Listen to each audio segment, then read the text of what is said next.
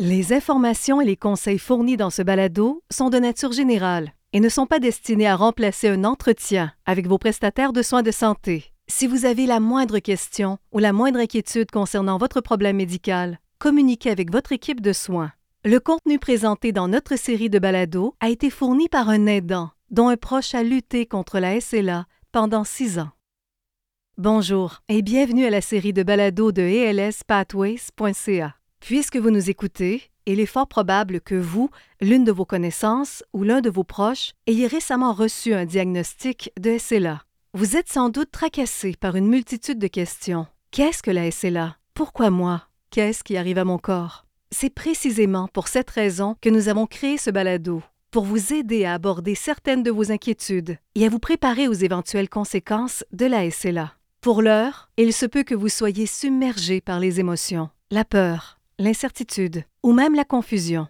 Sachez que cette réaction est tout à fait normale et prévisible. Mais rappelez-vous que vous n'êtes pas seul. En effet, de nombreuses personnes et ressources sont disponibles pour vous soutenir tout au long de votre parcours. La famille et les amis peuvent être des piliers, à même de vous apporter un soutien affectif et physique. Les prestataires de soins œuvrant dans un éventail de disciplines peuvent vous assister à chaque étape afin que vous disposiez d'un plan de soins intégral et adapté à vos besoins. Et bien sûr, vous pouvez vous adresser à différents groupes de défense et organismes spécialisés dans la SLA pour obtenir un appui supplémentaire. Nous aborderons tous ces sujets et un grand nombre de thèmes liés à la SLA dans le cadre de cette série de balados. Certains de ces thèmes pourraient vous aider à mieux comprendre les données scientifiques entourant la SLA et la façon dont la maladie affecte votre corps. D'autres vous offriront des conseils et des techniques pour vous permettre de gérer vos symptômes.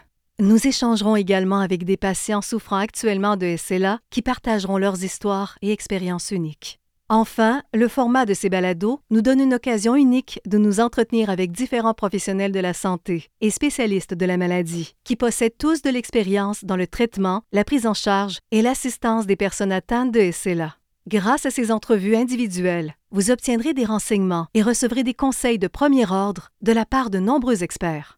Ce balado a été créé pour vous aider à mieux connaître la maladie et à la prendre en charge. Nous pensons que plus vous en apprendrez sur la SLA, mieux vous serez préparé pour le chemin à parcourir. Cela étant dit, nous tenons à signaler que cette série de balados ne vise nullement à remplacer les entretiens directs avec vos prestataires de soins. Le maintien d'un dialogue franc et ouvert avec eux est un bon moyen d'obtenir les conseils et le soutien dont vous avez besoin. Commençons par le début. Qu'est-ce que la SLA? Si vous n'avez jamais entendu parler de la SLA et avez manqué la tendance virale sur Internet des personnes qui amassent des fonds pour la recherche sur la maladie en se versant des seaux d'eau glacée sur la tête, peut-être connaissez-vous mieux son surnom, la maladie de Lou Gehrig. Bien que la SLA ait été découverte dans les années 1860, c'est finalement le célèbre joueur de baseball tant aimé de l'équipe des Yankees de New York, Lou Gehrig, qui a porté la maladie à l'attention du pays et du monde après avoir reçu son diagnostic en 1939. Lou Gehrig a joué aux côtés de Babe Ruth dans les années 1920 et 1930 et détenait un record pour le nombre de parties disputées de manière consécutive. Il portait souvent le surnom Iron Horse, soit le cheval de fer du baseball. À ce jour, la maladie est presque exclusivement associée à son nom. Admettons que vous n'ayez pas entendu parler de SLA ou de la maladie de Lou Gehrig. Vous connaissez peut-être l'ancien joueur de football professionnel Steve Gleason. Gleason a reçu un diagnostic de SLA trois ans après avoir pris sa retraite de la NFL. À l'heure actuelle, il est un exemple pour les personnes qui font face à des situations difficiles. Un jour, expliquant une partie de son expérience avec la SLA, Gleason a déclaré J'ai l'intention de continuer à vivre une vie utile et productive et à faire ce que j'aime. L'ancien porteur de ballon de la Ligue canadienne de football, Michael Soles, ex-joueur des Ekimos d'Edmonton et des Alouettes de Montréal, a reçu un diagnostic de SLA en 2005. Depuis, il est un ardent défenseur des personnes atteintes de SLA et fait la promotion des collectes de fonds destinées à la recherche sur cette maladie. Le terme SLA est en réalité un acronyme. Il signifie sclérose latérale amyotrophique. Décomposons le terme amyotrophique. A, myotrophique, vient de la langue grecque. A signifie non, myo se réfère aux muscles et trophique signifie nourriture. Pas de nourriture pour les muscles. Après tout, c'est bien ce dont il s'agit, une maladie qui touche vos muscles. Plus précisément, elle affecte les parties de votre système nerveux qui contrôlent les muscles volontaires, ceux qui vous permettent de bouger à votre guise, comme les bras et les jambes. À mesure de l'évolution de la maladie, vos muscles perdent graduellement leur tonicité et vos mouvements sont de plus en plus limités. Plus tard, vous pouvez également commencer à perdre la maîtrise des muscles qui contrôlent votre respiration, ainsi que votre capacité à mâcher et à avaler. Plus loin dans cette série de balados, nous nous pencherons sur certains moyens que vous et votre prestataire de soins pouvez utiliser pour surveiller votre fonction musculaire au fil du temps. Maintenant que nous savons ce qu'est la SLA, une question subsiste. Comment agit-elle? Pour y répondre, examinons les aspects scientifiques qui la concernent. La SLA est ce que l'on appelle une maladie neurologique ou neurodégénérative soit une vaste catégorie de maladies qui affectent le système neurologique, généralement le cerveau, la colonne vertébrale et les nerfs, qui relient le tout. Ainsi, même si la SLA affecte vos muscles, ses effets commencent dans le cerveau. La SLA touche un type de cellule appelée cellule nerveuse, habituellement qualifiée de motoneurones. Votre corps est constitué de plusieurs types de cellules différentes, a priori plus de 200. Il y a les globules rouges et les globules blancs, différents types de cellules cutanées, osseuses et adipeuses, et les cellules qui tapissent les vaisseaux sanguins. Chacune de ces cellules joue un rôle majeur dans le bon fonctionnement de votre corps. Les cellules nerveuses ou motoneurones vont du cerveau à la moelle épinière et de la moelle épinière à l'ensemble des muscles volontaires dans tout le corps. Autrement dit, elles servent de voie de communication entre le cerveau et le corps, en transmettant les renseignements au moyen de signaux électriques et d'influx nerveux. Dans sa plus simple expression, lorsque le cerveau décide de faire quelque chose, les cellules nerveuses ordonnent à vos muscles de l'exécuter. Lorsque vous décidez de faire un pas en avant, les cellules nerveuses indiquent à votre jambe de se déplier de haut en bas vers l'avant. Quand votre cerveau décide d'attraper une balle de baseball, les cellules nerveuses dictent à votre bras de se lever et à vos doigts de s'évaser. Les motoneurones vous permettent de marcher, de parler, de bouger librement, de mâcher et même de respirer. Malheureusement, lorsqu'une personne est atteinte de SLA, certains de ces motoneurones cessent progressivement de fonctionner. Cette voie de communication est graduellement coupée et avec le temps, le cerveau perd sa capacité à entamer et à contrôler certains mouvements musculaires. On qualifie parfois la SLA de maladie neurodégénérative. Le terme maladie neurodégénérative est une expression générique visant un éventail d'affections qui touchent les cellules nerveuses et entraînent la détérioration progressive de leurs fonctions. Au fil du temps, un nombre croissant de motoneurones cesse de fonctionner et votre cerveau éprouve plus de difficultés à indiquer aux muscles ce qu'ils doivent faire, ce qui engendre un affaiblissement des muscles, une perte de mobilité, de nombreuses personnes atteintes de SLA perdent par la suite leur capacité à vivre en totale autonomie. Bien qu'il n'existe aucun moyen d'interrompre ou d'inverser les effets de la SLA, comme indiqué précédemment, certaines pratiques exemplaires consistent à surveiller continuellement vos symptômes et votre fonction musculaire et à vous informer sur la SLA, comme vous le faites à présent, et à échanger régulièrement avec vos prestataires de soins. Bien, je vais vous fournir beaucoup de renseignements. Prenons quelques minutes. Tout au long du balado, nous nous arrêterons occasionnellement pour faire une pause. Si vous le souhaitez, mettez le balado en pause. Prenez le temps de réfléchir et de noter tout ce qui a retenu votre attention. Pendant ces pauses, je vous donnerai quelques conseils qui pourraient vous aider.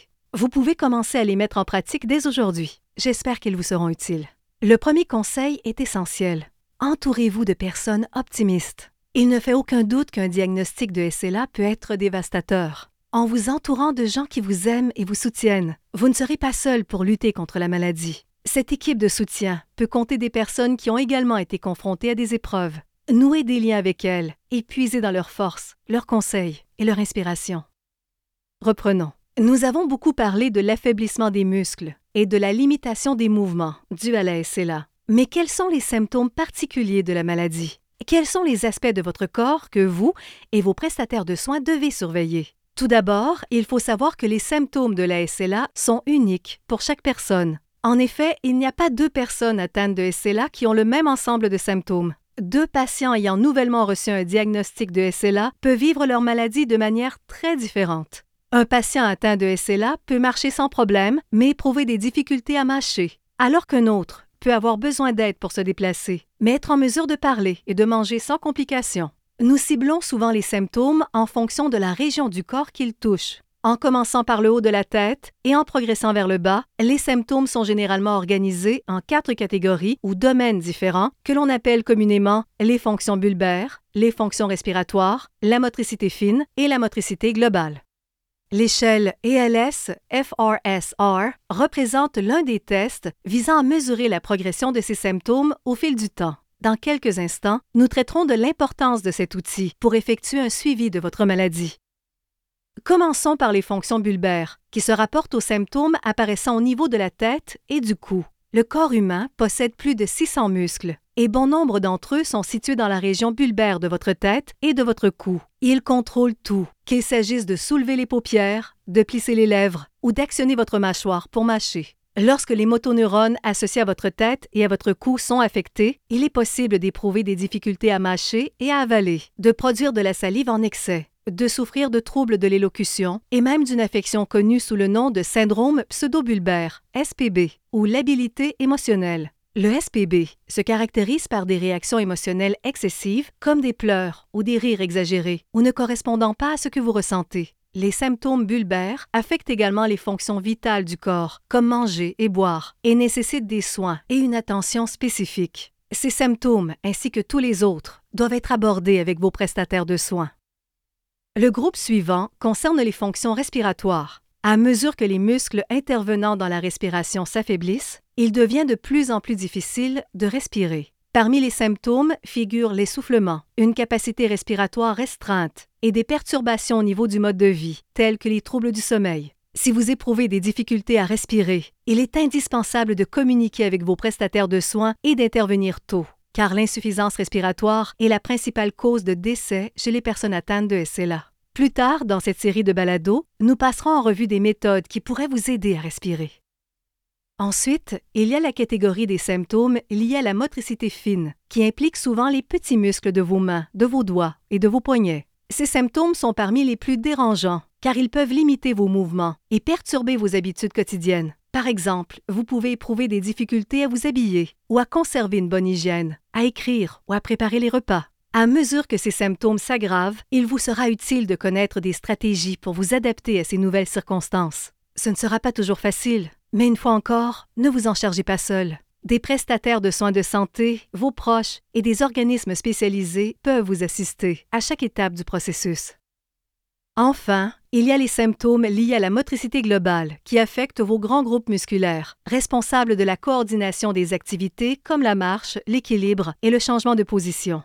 Dans de nombreux cas, ces symptômes ont une incidence sur votre mobilité et peuvent engendrer des risques de trébuchement, des difficultés à monter et descendre les escaliers et provoquer le pied tombant. Bien qu'il n'en soit pas ainsi pour tout le monde, les premiers symptômes qui surviennent chez de nombreuses personnes atteintes de SLA sont les contractions musculaires dans les bras, les jambes, les épaules ou la langue, ce que l'on appelle généralement la fasciculation, les crampes musculaires, la crispation, l'affaiblissement musculaire, les troubles de l'élocution ou la difficulté à marcher ou à avaler. Si à un moment quelconque, vous pensez que l'un de vos symptômes s'aggrave ou qu'un nouveau symptôme apparaît, parlez-en avec vos prestataires de soins immédiatement. N'oubliez pas que les symptômes s'aggravent à mesure que la maladie évolue. Par conséquent, plus vous obtiendrez des renseignements rapidement sur les moyens de gérer ces symptômes, mieux vous serez préparé pour la suite. Il convient de retenir trois points pour l'avenir. Premièrement, comme je l'ai dit précédemment, les personnes atteintes de SLA vivent la maladie différemment. Cela signifie que vous ne présenterez probablement pas de symptômes dans toutes les régions du corps, du moins pas au premier stade de la maladie. Deuxièmement, la SLA n'affecte pas certaines fonctions. Par exemple, bon nombre de personnes atteintes de SLA ont conservé des sens comme la vue, le toucher, le goût, l'ouïe et l'odorat. Et troisièmement, de nombreuses personnes atteintes de la maladie sont toujours en mesure de contrôler leurs fonctions vésicales et intestinales. Il est également essentiel d'indiquer que même si certaines personnes atteintes de SLA conservent un esprit alerte, il n'est pas rare que d'autres présentent des changements cognitifs ou comportementaux. Parmi les symptômes d'une altération des capacités cognitives et des changements comportementaux, notons un changement de personnalité et un comportement inhabituel, une conduite inappropriée, embarrassante ou infantile, la formulation de commentaires inappropriés, que l'on appelle également le manque de filtre, la difficulté à prendre des décisions ou la prise de décisions qui ne concordent pas avec des convictions ou des comportements antérieurs, des déficiences de la pensée, du raisonnement ou de la résolution de problèmes une diminution de l'attention portée à l'hygiène, comme se laver, faire sa toilette, s'habiller et utiliser les toilettes, une incapacité à suivre des instructions, une modification dans le traitement de la langue, comme des erreurs de grammaire, des difficultés d'orthographe ou une expression orale dénuée de sens. Gardez à l'esprit que la SLA touche les personnes différemment et que cela s'applique au changement des fonctions cognitives. Alors que certains malades peuvent subir des changements cognitifs accompagnés de troubles du comportement, d'autres ne les connaîtront pas. De même, il se peut que des patients ne subissent aucun changement sur les plans de la réflexion et du comportement. Si vous ou l'un de vos proches éprouvez des changements cognitifs, discutez avec votre équipe de soins de santé pour être informé des stratégies de prise en charge disponibles.